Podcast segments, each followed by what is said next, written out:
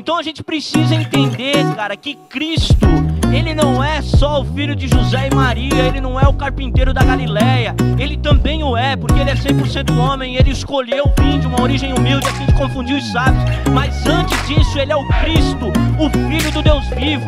Ele é o Verbo encarnado, Ele é o grande eu sou, Ele é aquele que já existia antes do mundo existir. Jesus é aquele que tem toda a autoridade. A Bíblia fala que toda a autoridade lhe foi dada no céu e na terra.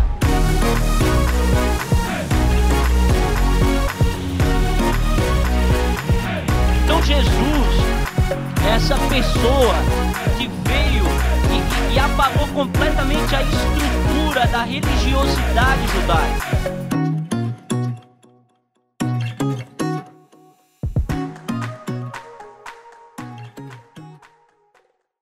Glória a Deus.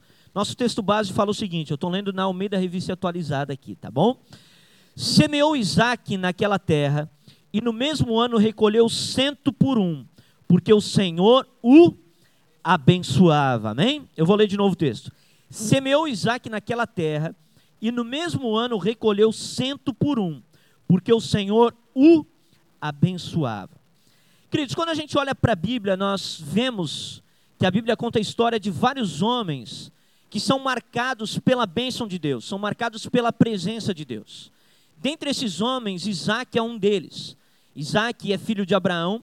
Abraão é um patriarca da nação de Israel, escolhido por Deus e chamado por Deus agora para servi-lo, para fazer com que o plano de Deus na terra pudesse ser executado, pudesse ser realizado. Então Abraão, ele recebe uma promessa de Deus, ele recebe uma bênção de Deus, e Deus fala para Abraão que nele todas as famílias da terra seriam abençoadas, e Deus fala para Abraão que todos aqueles que o abençoassem seriam abençoados, e aqueles que o amaldiçoassem seriam amaldiçoados. Então Abraão tem uma bênção que está sobre a sua vida. Isaac é o filho de Abraão, mas não é apenas o filho de Abraão, ele é o filho daquilo que nós chamamos de o filho da promessa. Ele é o filho que Deus escolheu para herdar as bênçãos de Abraão, para herdar as promessas de Abraão. Isaac não é o único filho de Abraão. Abraão tem um filho com uma concubina chamado Ismael, e ele depois tem um filho, vários filhos com Ketura, sua segunda esposa, depois que Sara morre. Mas Isaac é o filho que Deus escolhe para que herde as promessas, para que possa colocar em prática aquilo que seria o plano de Deus que seria executado na terra. Então Isaac, ele não é apenas o filho de Abraão, mas ele é o filho da promessa. Ele é um homem que nasce com uma bênção sobre a sua vida. É um homem que nasce com uma palavra sobre a sua vida. Ele nasce com Deus falando algo a respeito dele. Ele recebe uma direção de Deus, ele recebe uma palavra de Deus. Ele é um filho diferenciado dos outros filhos de Abraão porque Deus tinha um plano para a vida dele que era ímpar, particular e que faria com que o nome de Deus fosse espalhado por toda a terra depois no futuro. Abre comigo Gênesis capítulo 17, do verso 15 ao 22, para a gente poder entender essa relação que Deus tinha com Isaac. Disse também Deus a Abraão: A Sarai, tua mulher, já não lhe, chama, já não lhe chamará Sarai, porém Sara. Abençoá-la-ei e, e dela te darei um filho. Sim, eu abençoarei a ela, se tornará nações e se tornará nações, reis de povos procederão dela. Verso 17. Então se prostrou Abraão, rosto em terra, e se riu, e disse consigo: A um homem de cem anos há de nascer um filho? Dará a luz Sara com seus 90 anos? Disse Abraão a Deus: Tomara que viva Ismael diante de ti. Então, só para a gente entender aqui o que está acontecendo. Abraão já está com 100 anos de idade, Sara tem 90 anos de idade. Deus já tinha dado a promessa para Abraão de que a descendência dele seria numerosa como as estrelas do céu, como as areias do mar.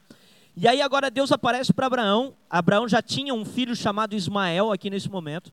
E agora Deus aparece para Abraão e fala assim: Olha, o filho que eu tenho preparado para dar continuidade ao teu ministério, aquilo que eu comecei através da tua vida, não é Ismael. Não é o filho da concubina, mas é o filho da tua esposa. Porque Ismael era filho da serva de Abraão junto com Abraão. E aí, Abraão, quando ouve a palavra, a Bíblia fala que ele se ri. Ele fala, mas como que pode? Tenho 100 anos, minha esposa tem 90. Como que eu vou ter um filho nessa idade? Como que ela vai dar luz a um filho nessa idade? tomara que viva Ismael diante de ti. Então, em primeiro momento, o pai da fé não creu. Em primeiro momento, o pai da fé duvidou. O pai da fé olhou para aquilo e ele falou: Olha, Deus, eu acho que você não está não tá entendendo a minha condição, né? Vocês entendem a condição de Abraão, né? Seis e meia, vocês sabem o que é seis e meia? É os dois ponteiros para baixo, né? Então, eu acho que você não está entendendo a minha condição. A minha condição é uma condição que eu não posso mais ter filho, eu não consigo mais ter filho. Então, espero que Ismael viva diante de ti. Só que aí Deus fala com Abraão, olha só. 19. Deus lhe respondeu: De fato, Sara, tua mulher, te dará um filho, e lhe chamarás Isaque. E estabelecerei com ele a minha aliança, aliança perpétua para a sua descendência. Quanto a Ismael, eu te ouvi, abençoá-lo-ei e falo-ei fecundo e multiplicarei extraordinariamente, gerará doze príncipes e dele farei uma grande nação. Então Deus olha para Abraão e fala o seguinte: Olha, você não está entendendo, eu sou Deus Todo-Poderoso e eu estou te falando que tua mulher vai ter um filho. Agora, em relação a Ismael, que tu pedisse, eu também vou abençoar ele e também vou fazer dele uma grande nação. Então, Ismael foi o pai dos povos árabes. Ele gerou doze príncipes que foram os pais, o, o, que foram o povo árabe, né? Que gerou o povo árabe. Mas o que Deus tinha reservado era para Isaac. Aí ele fala aqui no verso 21. A minha aliança, porém, estabelecê-la-ei com Isaac, o qual Sara te dará a luz, nesse mesmo tempo, daqui a um ano. E finda esta fala com Abraão, Deus se retirou dele, elevando-se. Amém? Então Deus olhou para ele e falou o seguinte: A minha aliança vai ser com Isaac. Então Isaac era um homem abençoado por Deus, gente. Isaac era um homem que já nasceu debaixo da bênção de Deus. Isaac era alguém que carregava uma promessa. E Isaac foi de fato um grande homem de Deus. O filho de Abraão foi de fato um grande homem de Deus. Ele foi diferente de Jacó, seu filho, que deu muitas pisadas, ele cometeu muito mais acertos do que erros. Ele cometeu alguns erros também. Ele cometeu o mesmo pecado que o pai dele, para você ver como funciona essa questão de gerações, né? Então você vê que Abraão, quando ele chega em algumas terras, ele fala que Sara é sua irmã. E depois Isaac faz a mesma coisa com a sua esposa. Então ele comete alguns erros, os mesmos erros que o pai dele cometeu, mas ele imita a fé do pai dele também. Ele é um homem de Deus, ele é um homem que vive de acordo com aquilo que Deus tinha estabelecido para ele. E o plano que Deus tinha estabelecido para Abraão era o seguinte: Abraão, eu vou te dar uma terra. Qual é a terra? A terra de Canaã. E nesse momento, Isaac nasce na terra de Canaã, porque Abraão era peregrino na terra de Canaã. Abraão foi tirado de Ur dos Caldeus, foi levado até uma outra cidade onde o pai dele morreu, e quando o pai dele morre, então ele vai para Canaã, e ele começa a perambular, a peregrinar em Canaã. Deus lhe enriquece muito em Canaã, ele tem bois, ele tem servos, ele se torna ali muito poderoso em Canaã, e Isaac nasce então em Canaã.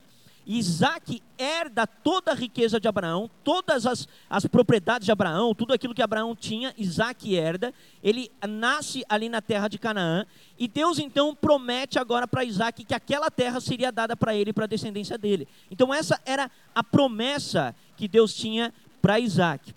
Só que chega um determinado momento da vida de Isaac, que Isaac ele, ele passa por uma situação na qual há fome na terra que ele está.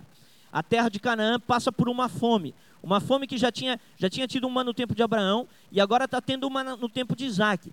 E quando está tendo essa fome no tempo de Isaac, ele é levado agora para a terra dos filisteus. E quando ele é levado para a terra dos filisteus, ele ali se estabelece e ali Deus o abençoa. Abre comigo Gênesis 26, do verso 1 ao 4. Gênesis capítulo 26, do verso 1 ao 4. Olha só.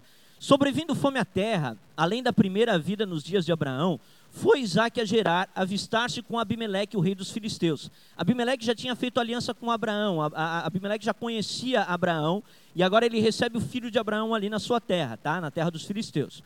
E aí continua o texto. Apareceu-lhe o Senhor e disse: Não desças ao Egito, fica na terra que eu te disser. Habita nela e serei contigo, e te abençoarei, porque a ti e a tua descendência darei todas estas terras, e confirmarei o juramento que fiz a Abraão, teu pai. Verso 4 multiplicarei a tua descendência como as estrelas dos céus e lhe darei todas estas terras. Na tua descendência serão abençoadas todas as nações da terra. Então há uma fome ali na região é, de Canaã. Agora Isaac se movimenta para a terra dos filisteus. Quando ele chega na terra dos filisteus, Deus diz para ele o seguinte: Olha, fica aqui na terra, porque eu vou te abençoar aqui nessa terra. E aí entra o texto básico que a gente leu. Bota o verso 12 e o verso 13 aí, por favor. Semeou Isaac naquela terra, no mesmo ano recolheu cento por um, porque o Senhor o abençoava. Verso 13. Enriqueceu-se o homem, prosperou e ficou riquíssimo. Então, olha só. Isaac agora tem a bênção de Deus. Ele se movimenta para a terra dos filisteus. Quando ele chega na terra dos filisteus, Deus fala: Fica aí, porque é aí que eu vou te abençoar. E a Bíblia fala que ele semeia naquela terra. Ele pega aquela terra, ele planta naquela terra e ele colhe a 100 por 1. Gente, 100 por 1 é muito, é uma colheita muito grande. 100 por 1 significa que para cada grão semeado ele colheu 100 grãos. Então, essa era uma colheita muito grande. Na terra ali, ali de, de Israel, era comum se colher 10 para 1. Então, ele colheu 100 para 1. Por que, que ele colheu 100 para 1? O texto fala, porque o Senhor o abençoava porque o Senhor estava com ele. E ele se estabelece então ali naquela terra, e ele começa então a ficar ali, ele fica ali, na verdade, para que possa se cumprir depois a promessa de Deus sobre a vida dele. E agora eu queria que a gente pudesse, estudando um pouco a vida de Isaac, entender do que, que a bênção de Deus, o que, que a bênção de Deus nos garante e o que, que a bênção de Deus não nos isenta.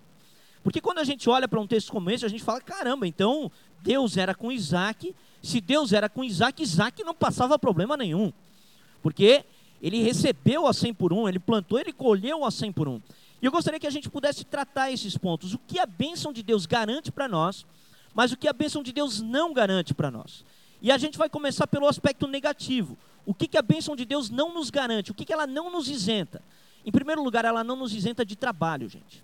Ela não nos isenta de trabalho. Quando a gente olha para o texto, o texto fala que Isaac semeou. Isaac trabalhou, Isaac lançou sementes na terra. Isaac não foi alguém que recebeu a bênção de Deus, chegou naquela terra dos filisteus, chegou ali em Gerar, se estabeleceu ali e ficou esperando cair pão do céu. Ele, Isaac, ele se estabeleceu naquela terra, ele ouviu a palavra de Deus, a palavra de Deus o ordenava ficar ali, e ele então entende agora que ele tinha que ficar naquele local, e ele pensa o seguinte: já que eu vou ficar aqui, o que, que eu vou fazer? Eu vou semear. Porque se é aqui que eu vou ficar, é aqui que eu vou trabalhar, é aqui que eu vou semear, é aqui que eu vou fazer alguma coisa. Então, o povo de Deus, por andar debaixo da bênção de Deus, não está isento de trabalho, gente. O povo de Deus, na verdade, é chamado para trabalhar mais do que os outros povos. A gente é chamado para trabalhar muito mais. Por quê? Porque não trabalhamos apenas pelo pão que perece, mas pelo pão que subsiste para a vida eterna. Então, o povo de Deus é chamado para semear, é chamado para trabalhar, a gente não é chamado para ser isento desse tipo de coisa. Abre comigo Gálatas capítulo 6, capítulo 6, verso 7. Não vos enganeis, de Deus não se zomba, pois aquilo que o homem semear, isso certamente ele ceifará, ele colherá. Então, Isaac não foi isento de trabalho. Isaac precisou trabalhar. E para que Isaac trabalhasse, ele precisava estar focado naquilo que era o seu chamado e não nas circunstâncias. Porque Isaac poderia olhar e dizer o seguinte: bom, eu estou aqui na terra dos filisteus, para que, que eu vou plantar aqui na terra dos filisteus? Eu vou esperar acabar a fome, vou voltar ali para a minha cidade e lá eu vou começar a semear. Mas Isaac não olhou a circunstância. Isaac trabalhou no seu devido tempo, Isaac semeou no seu devido tempo, independente de se ele se estabeleceria ali para sempre ou não independente se ali seria o local da sua morada para sempre ou não. Enquanto ele esteve ali, ele semeou, ele trabalhou. E nós somos chamados, gente, para trabalhar e trabalhar sem olhar para as circunstâncias. A Bíblia ela fala, abre comigo Eclesiastes capítulo 11, verso 4. Quem somente observa o vento nunca semeará, mas o que olha para as nuvens nunca cegará, nunca colherá. Então, Isaac semeou naquela terra sem olhar para as adversidades e para as circunstâncias. E Deus está nos chamando para trabalharmos sem olhar para as adversidades e para as circunstâncias. Deus não está chamando a gente para ficar medindo as circunstâncias, Ele está chamando a gente para semear. Ele está dizendo o seguinte: olha, quem semeia depende de Deus, porque a partir do momento que tu lança semente, tu só sabe se ela vai nascer depois que tu for para casa e dormir. Semeou, agora depende de Deus para colher ou não. E Isaac ali, ele semeia, e ele semeia crendo que Deus era com ele, ele semeia crendo que Deus tinha uma promessa para ele, independente da circunstância. As pessoas hoje em dia é, acabam ficando tão presas naquilo que são as circunstâncias que acabam até esquecendo de trabalhar. A gente passou por alguns anos aqui no Brasil, ano passado, ano retrasado, que eu garanto que muita gente ficou só vendo vídeo na internet a respeito de política no horário de trabalho e não trabalhou. Eu garanto, tenho quase certeza disso. Então a gente fica olhando para o vento, olhando para a circunstância e a gente não trabalha. A gente não, não bota a mão na arado, a gente não faz o que a gente tem que fazer, por quê? Porque a gente está preocupado com o vento, está preocupado com a circunstância, está preocupado com aquilo que está ao nosso redor. Mas aquele que semeia não pode olhar para o vento, aquele que olha para o vento, ele nunca semeia. Segundo Tessalonicenses 3,10, não precisa abrir, fala que aquele que não trabalha também não come. Então, o povo de Deus é chamado para ser um povo trabalhador. Um povo trabalhador.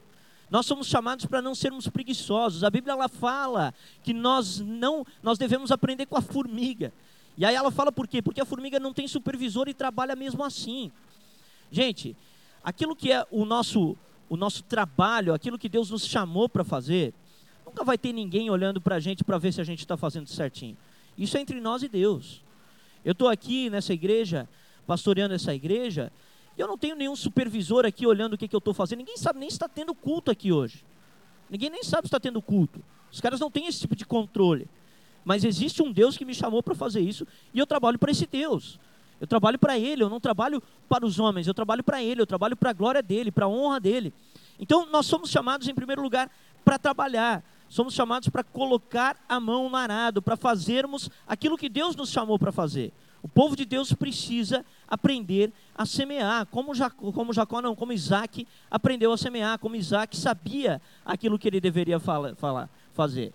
E existe algo que não está explícito no texto, mas está implícito no texto. O texto fala o quê? O texto fala que Isaac colheu cem por um. O que, que colheita traz, gente? O que, que colheita dá? Colheita dá trabalho, gente colher dá mais trabalho do que plantar. Quando chega o tempo, alguém aí já trabalhou na roça? Quem aí já trabalhou na roça? Quando chega na hora de colher, não é um trabalhão, é um trabalho enorme. E quanto maior é a colheita, maior é o trabalho. Mais trabalho dá. Quanto mais você colhe, mais você tem trabalho. É só a gente olhar pela, pela pesca maravilhosa de Pedro. Jesus olhou para Pedro e falou: Cara, entra no mar e lança as redes. Deu trabalho fazer isso? Eu, mas pouco trabalho. Ele teve que botar o barco dele na água, ir lá, obedecer e lançar a rede. Agora, quando ele puxou a rede cheia de peixe, aí ele precisou de ajuda. Ele precisou que viesse um outro barco e eles tiveram que se esforçar demais para tirar aquele peixe da água. Por quê? Porque tempo de colheita demanda trabalho. Colheita demanda trabalho. Então, Isaac era alguém que trabalhava. Não é porque ele estava debaixo da bênção de Deus que ele não trabalhava, ele trabalhava. Ele falava: Eu estou disposto, Senhor, a plantar e eu estou disposto também a colher. Porque a gente fala muito isso, né? Ah, eu quero colher, mas a gente está disposto a trabalhar para colher? Porque na nossa cabeça, na nossa mentalidade que não é rural, a colheita não dá trabalho. E a colheita dá muito trabalho. É que o pessoal está acostumado a colher no mercado financeiro, né? Então o cara semeou um pouquinho, daí ele colhe mais um pouquinho lá, né? Agora, a colheita que não é feita no mercado financeiro, gente, ela é uma colheita que dá trabalho. Se você tiver uma empresa e você semear, eu me lembro de quando eu entrei na Metal King, que é o local que eu trabalho, em 2015. Quando eu entrei na Metal King em 2015, entrei em agosto de 2015, é, a Metal King faturava 60 mil reais por mês. Era o, o, faturamento daquela empresa mensal. E era o outro vendedor que vendia, eu não vendia nada.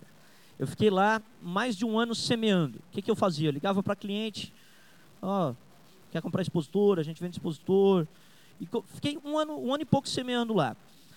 Passou esse um, um ano semeando, eu já estava quase desistindo. Eu falei, cara, isso não está dando retorno nenhum, né? E aí, é, conversei com algumas pessoas sábias e falaram: não, permanece mais um pouco, fica mais um pouco, daqui a pouco vai vir a colheita e você não vai ver a colheita porque você desistiu no meio do caminho. E aí eu permaneci. Aí casei com essa abençoada, essa mulher maravilhosa, linda, que está aqui na frente, né? E aí casei com ela e eu pensei: agora sujou, preciso pelo menos ter um salário para conseguir ajudar a pagar o aluguel, né, cara? Porque vou estar tá casado agora, não sou mais só eu, né? E aí falei com ela, conversamos, a gente falou, olha, vou, vamos, eu acho que eu vou sair da Metal King. Ela saiu do emprego dela, casamos dois desempregados, né? E aí o meu patrão falou para mim assim, beleza, tu pode sair, eu te demito, você vai ficar no seguro-desemprego e se os clientes que você ligou, eles derem retorno, depois tu abre uma empresa e tu trabalha para mim como autônomo. Eu falei, não, beleza então, fechado, vamos fazer desse modo. E aí quando chegou em fevereiro de 2017, o outro vendedor saiu da empresa A empresa faturava 60 mil por mês, quem vendia era o vendedor que faturava 60 mil por mês.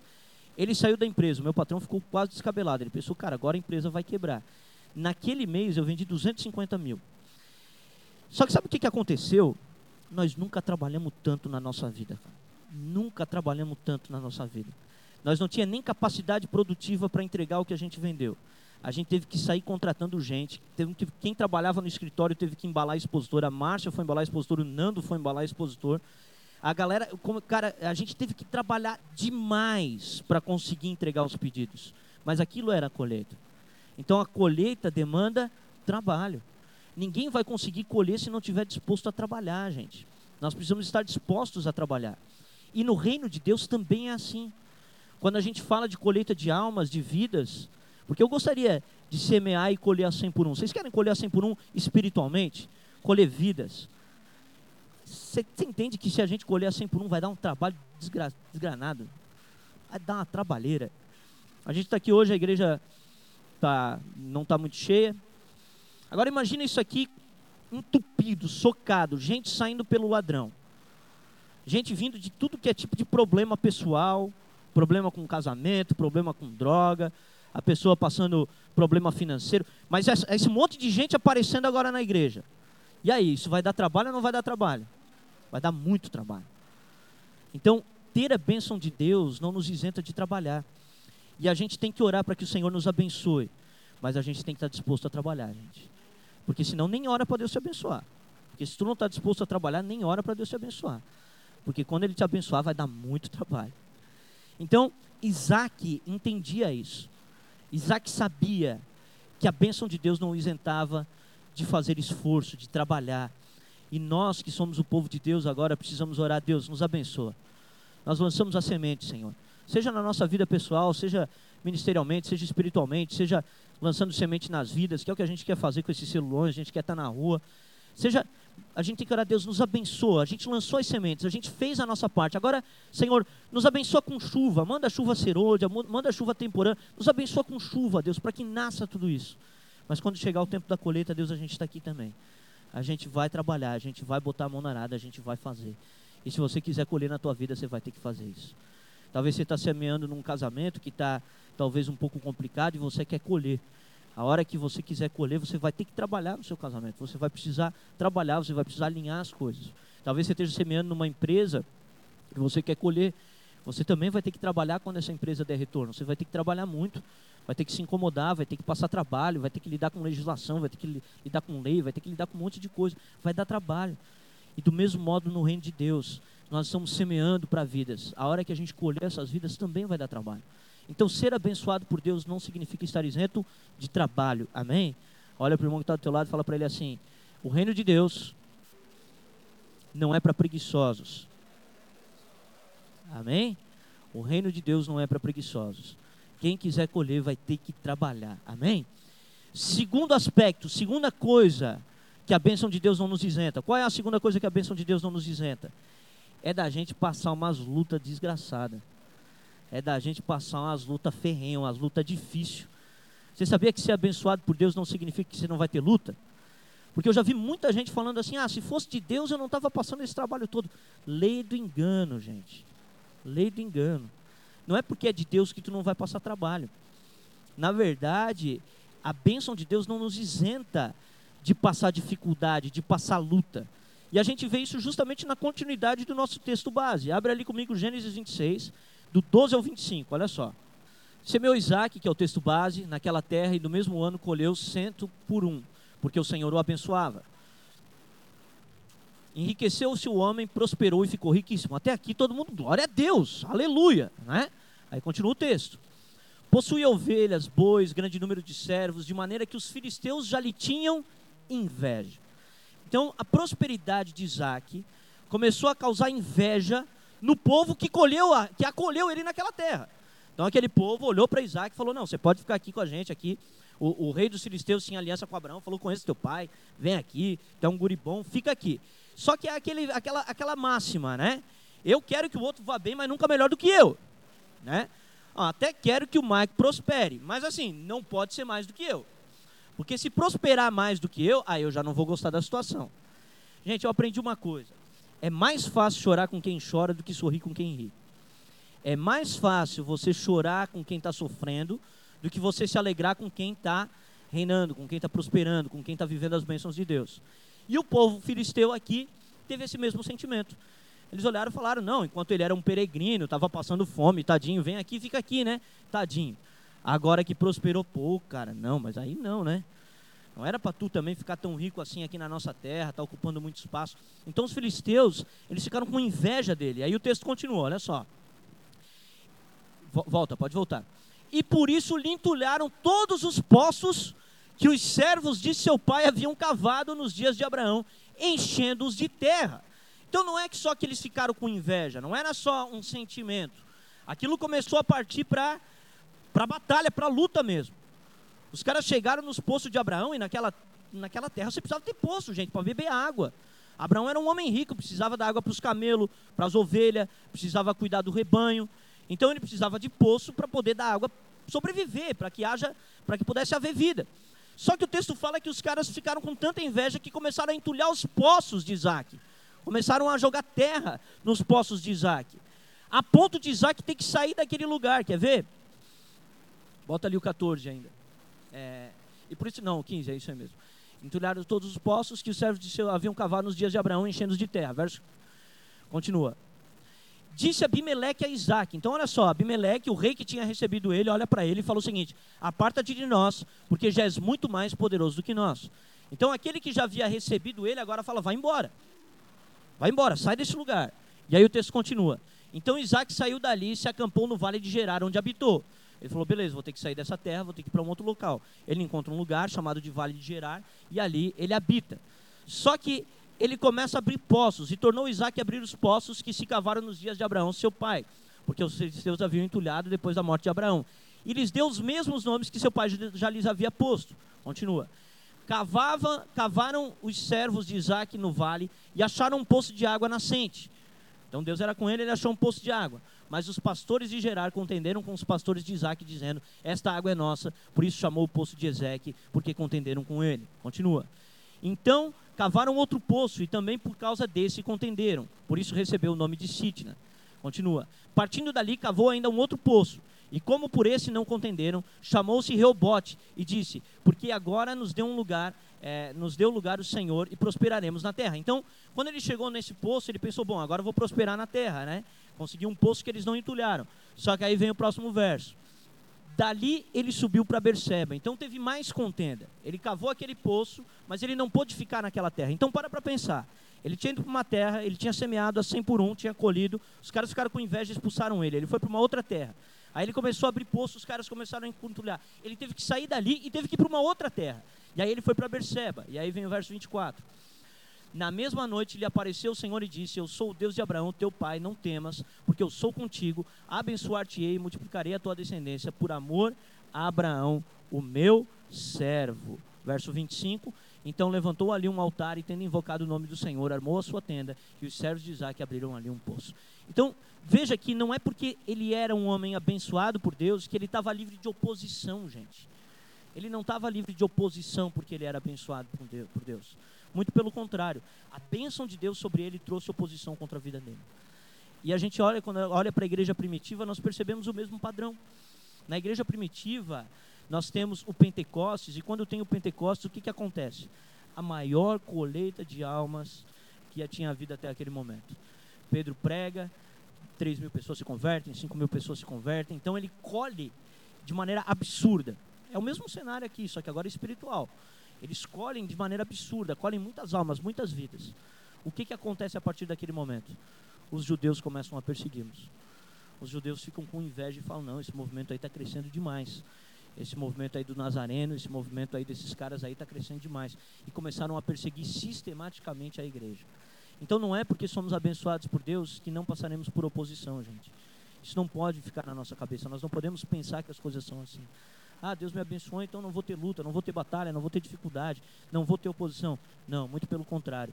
Muitas vezes a própria bênção de Deus vai te trazer oposição. Isso não pode fazer a gente abandonar a Deus. Porque tem gente que olha e fala o seguinte: ah, não, então era melhor eu não ter servido a Deus, porque daí pelo menos eu não passava tanta luta. Também é lei do engano. Não é que você não passava tanta luta, é que você estava do lado do adversário. Você estava do lado oposto da história. Então, ele não luta contra ele mesmo, né? Agora, a partir do momento que você passa a servir ao Senhor, você também vai começar a enfrentar o inimigo das nossas almas. Satanás ele se opõe não ao mundo. Satanás se opõe à igreja. Satanás não pode lutar contra Deus, gente. Martinho Lutero disse que ele é um cão na coleira de Deus. Ele só pode fazer o que Deus permite. Então, Satanás não pode lutar contra Deus. O que, que ele faz então? Ele luta contra a igreja. Ele contende contra a igreja. Ele luta contra o povo de Deus.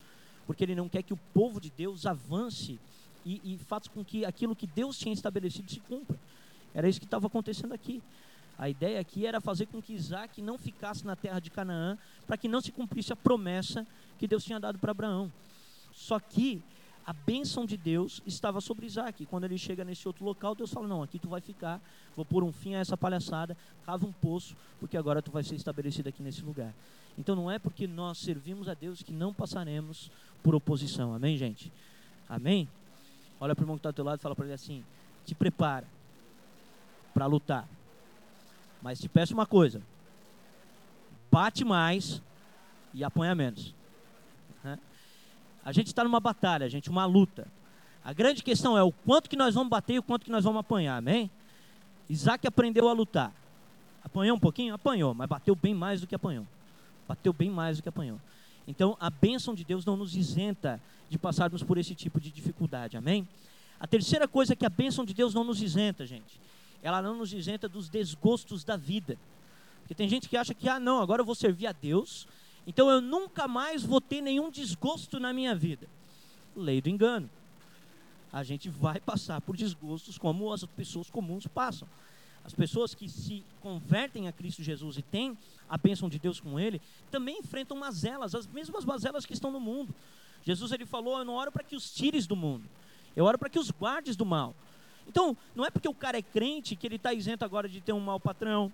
Não é porque o cara é crente que ele está isento agora de talvez passar uma luta num casamento. Não é porque ele é crente agora que ele talvez está isento de passar uma crise financeira. Não é porque ele é crente que ele está isento agora é, de se machucar, de ficar doente, de tropeçar, de bater é, o mindinho num, na quina. Não é porque ele é crente que ele está isento das mazelas da vida. As mazelas da vida elas vão alcançar a todos, inclusive os crentes. E as mazelas da vida alcançaram Jacó. Jacó não, é Isaac. E elas alcançaram Isaac num dos pontos que mais dói para o homem, gente, através dos filhos. Isaac teve dois filhos, Esaú e Jacó. Os dois filhos viviam em pé de guerra. Os dois filhos se odiavam. Quem aqui é pai sabe como deve ser difícil você ter dois filhos que se odeiam.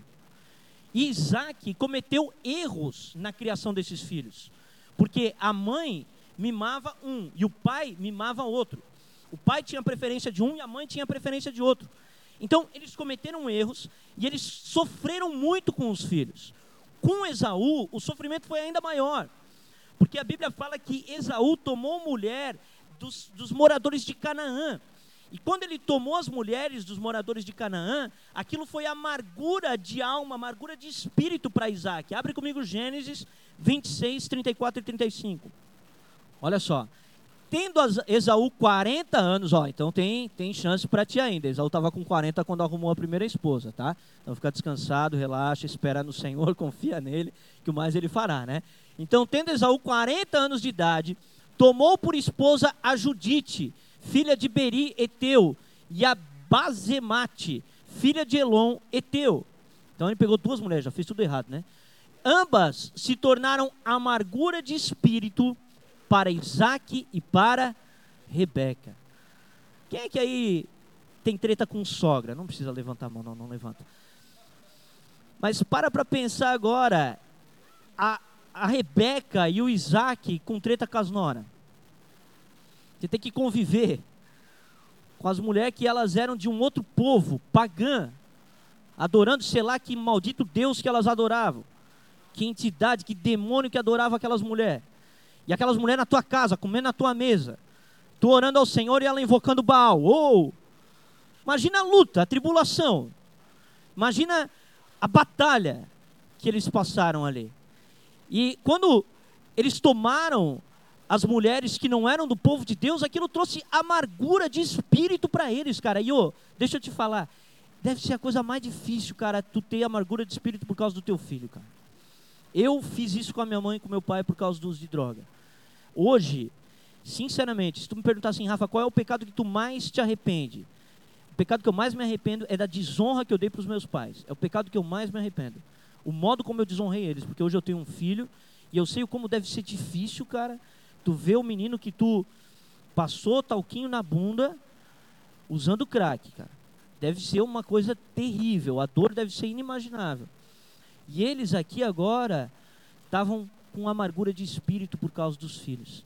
Então não é porque somos crentes, gente, não é porque temos a bênção de Deus sobre a nossa vida, que nós não iremos passar por amargura de espírito, que nós não passaremos por tristezas, que nós não passaremos por luto. A gente vai passar pelas dificuldades da vida, pelas mazelas da vida, como pessoas comuns. A grande diferença é que a gente passa pelas mazelas, mas a gente tem quem passe pelas mazelas conosco. E essa, gente, é a grande diferença.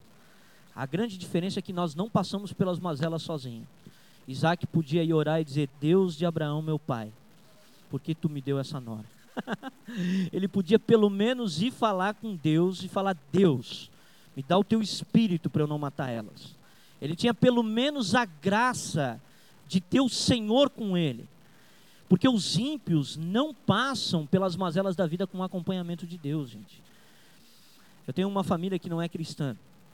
Eu já vi meu pai quase ter um treco por dificuldade financeira, gente. Quase ter um treco. Já vi meu pai, é, pensei que ele ia infartar por causa de conta atrasada, por causa de dever dinheiro. Qual que é a diferença do ímpio para o justo? É que o ímpio nunca vai ter mazela financeira? É que o justo nunca vai ter mazela financeira? Não. A diferença é que o justo tem para quem correr. A diferença é que o justo tem para quem orar, tem, tem quem buscar. O justo ele tem alguém que ele pode contar, ele pode buscar Deus, ele pode falar: Deus, cara, eu preciso da tua ajuda, porque eu estou a ponto de não aguentar mais esse fardo que está nas minhas costas. Eu estou a ponto de não, não conseguir mais tocar o barco. Já passei bastante dificuldade financeira. A gente, depois de 2020, ali a gente quebrou. Foi um tempo bem difícil, ainda está sendo um tempo difícil, ainda estamos recuperando daquela época. Mas em todas elas, o Senhor sempre esteve comigo, sempre me ajudou, sempre colocou gente perto de mim que me ajudou, gente que pôde me auxiliar. Então, essa é a grande diferença. Não é que o crente não passa pelas mazelas, mas o crente passa pelas mazelas acompanhado, ele não passa sozinho. Né? Então, você olha, por exemplo, para Jó, o sofrimento de Jó. A própria mulher de Jó falou para Jó: amaldiçoa teu Deus e morre. Aquilo ali é amargura de espírito, gente. Aquilo é difícil. Então, ouvir a tua mulher olhar para ti e dizer: Cara, amaldiçoa logo, olha o teu estado aí e se mata logo, cara, morre logo. Só que Jó tinha Deus que estava passando por aquela circunstância com ele. Jó tinha Deus que estava ali com ele. Deus depois o abençoou, restituiu Jó para que ele pudesse viver todos os planos que Deus tinha para a vida dele. Então essa é a grande diferença. Não é que a gente não passa por elas, é que a gente passa, mas passa acompanhado. A gente passa na presença de Deus. Amém? Então esses são os pontos no qual a gente precisa entender que a bênção de Deus ela não nos isenta. A bênção de Deus não nos isenta dessas coisas. Agora, o que que a bênção de Deus nos garante, gente? O que, que ela nos garante? Uma das coisas eu acabei de falar aqui. Nos garante uma presença de Deus nos acompanhando no meio das adversidades da vida. Isso eu nem tinha colocado aqui como ponto, mas a bênção de Deus nos garante a presença de Deus nos acompanhando nos momentos das adversidades da vida. Mas existe mais duas coisas que a bênção de Deus nos garante. A primeira coisa que a bênção de Deus nos garante é a vitória, gente. A bênção de Deus nos garante a vitória. A bênção de Deus nos garante que no meio das dificuldades, no meio das adversidades, no meio das mazelas, no meio das lutas, no meio das crises, no meio de tudo aquilo que está acontecendo, nós, no final, teremos vitória. Abre comigo Romanos capítulo 8, verso 33 a 37. Quem intentará acusação contra os eleitos de Deus? É Deus quem os justifica. Quem os condenará? É Cristo Jesus quem morreu antes quem ressuscitou, o qual está à direita de Deus e também intercede por nós. 35. Quem nos separará do amor de Cristo? E aí ele começa a falar um monte de, de situação. Será tribulação? Será angústia, perseguição, fome, nudez, perigo, espada? Ele está falando, quem, quem, vai nos separar do amor de Cristo? Essas coisas podem nos separar? Daí ele, tá, ele continua, como está escrito, por amor de ti, somos entregues à morte o dia todo. Fomos considerados como ovelhas para o matador. Agora olha o verso 37. Em todas estas coisas, porém, que coisas? tribulação, angústia, perseguição, perigo, fome, nudez, espada. Em todas estas coisas, porém, nós somos mais do que vencedores por meio de Cristo, por meio daquele que nos amou. Amém? Então a bênção de Deus nos garante a vitória. Nós não seremos derrotados pelas adversidades da vida, amém? As adversidades da vida não nos derrotarão. Aquele que tem a bênção de Deus, aquele que tem a promessa de Deus, como Isaac tinha, aquilo que Deus estabeleceu vai se cumprir.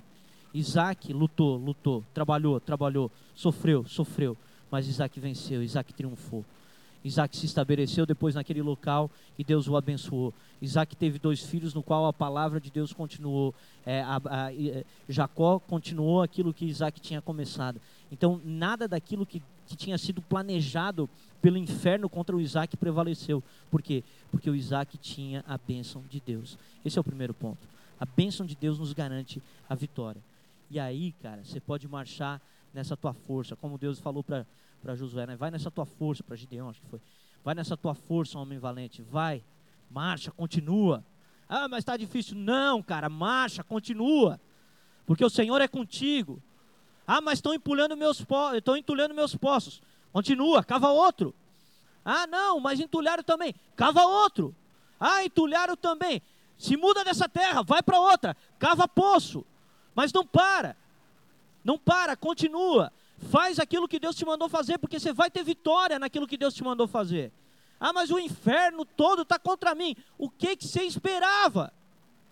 Eu queria que o diabo fizesse cafunente. Ah, não, gosto tanto de você. Se tu for amigo do diabo, meu amigo, aí tu está perdido. Ah, mas o diabo, tu não sabe as astutas ciladas que ele faz contra mim. Óbvio, a Bíblia já fala que ele faz astutas ciladas. Você esperava o quê? Queria cafuné. Queria beijinho do diabo. Eu vou, um beijinho de Satanás para você. Não, cara. Se Satanás se levanta, você se levanta em nome do Senhor. Se Satanás se levanta, você se levanta em fé. Você não retrocede, você avança. Você até pode passar por momentos de, de retroceder, como Isaac passou. Ele teve que sair de uma terra, teve que ir para outra, teve que abandonar um poço, cavar outro. Há uns retrocessos ali. Mas no fim, a vitória é dele a vitória de Isaac. Isaac continua e ele chega no momento que ele cava um poço e aí ali ninguém, ninguém contende com ele e ele então ali é abençoado por Deus.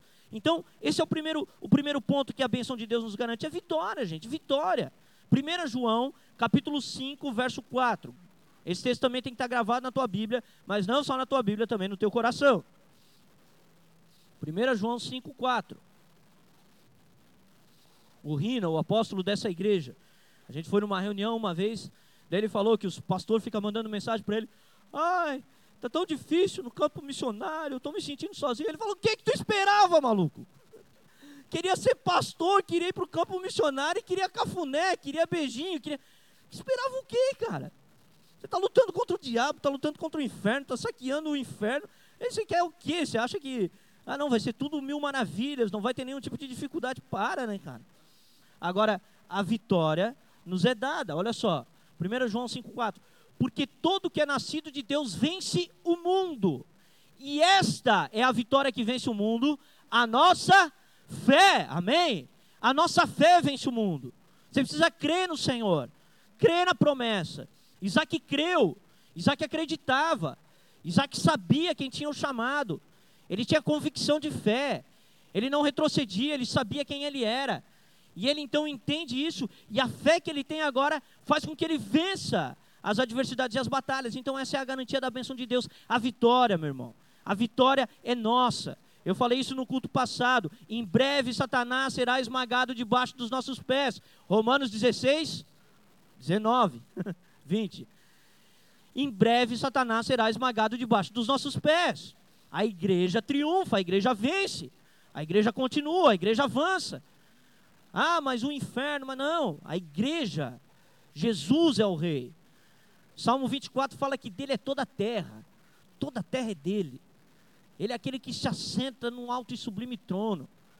Jesus é aquele que está sentado. Apocalipse capítulo 4, capítulo 5, fala que no céu não tinha ninguém digno de abrir um livro, todo selado com sete selos. De repente chega um no céu, e os caras olham e falam: quem é esse? Esse é aquele que foi morto e ressuscitou. E ele senta no trono, ele pega o livro e ele abre o livro. ele abre o livro porque ele é vitorioso, porque ele é vencedor, porque Cristo triunfa, Cristo vence, ele vence a morte, ele vence o mundo, ele vence o diabo, Cristo triunfa. E essa é a vitória que vence o mundo, a nossa fé. Em todas essas coisas nós somos mais do que vencedores, não é seremos, é somos. Já somos mais do que vencedores. Então essa é a vitória que vence o mundo. E a outra coisa que a nossa fé nos garante é uma paz no meio das adversidades. É uma paz no meio das lutas, é uma paz no meio dessas circunstâncias. João capítulo 14, verso 27. Esse é o último texto que a gente vai ler para a gente encerrar. João capítulo 14, verso 27. Deixo-vos a paz, a minha paz vos dou. Isso aqui é Jesus, prestes a ser morto, e ele está olhando e está dizendo o seguinte: Olha, eu vou ir, eu vou ir, mas eu vou deixar uma coisa para vocês. Eu vou deixar para vocês a minha paz. A minha paz vos dou. E aí ele continua: Não vou lá dou como a dá o mundo. Não se turbe o vosso coração e nem se atemorize. Qual é a paz que o mundo dá? A paz que o mundo dá é uma paz circunstancial. Então, no mundo, para que haja paz, é necessário que não haja guerra. Essa é a paz que o mundo dá. Se não tem guerra, tem paz. Essa é a mentalidade do mundo. O que Jesus está falando aqui é o seguinte: não, a paz que eu dou não é que nem a paz do mundo. A paz que eu dou é uma paz no meio da guerra. Eu deixo para vocês a minha paz. A mesma paz que vai me levar para a via sacra, a mesma paz que vai me fazer atravessar com aquele madeiro, sentindo paz. A mesma paz que vai me fazer ir para a morte sem me sentir atemorizado. A mesma paz que eu tenho, essa é a paz que eu vou dar para vocês. A paz que vai fazer vocês vencerem as circunstâncias. Vai fazer vocês estarem no meio da tempestade, como Jesus estava no barco dormindo. Jesus estava no meio. Agora, claro, né? Tem que cuidar também com isso, porque Jonas também estava na tempestade dormindo e Jonas estava estava viajando, né? Mas Jesus estava dentro do barco e estava dormindo. Ele estava dentro do barco dormindo e a tempestade comendo. Os discípulos olham para ele e falam assim: Meu Deus, Senhor, não te importa que pereçamos? Ele levanta e fala: Eu estou em paz.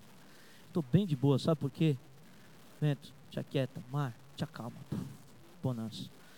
Então, a paz que Cristo dá é supra circunstancial.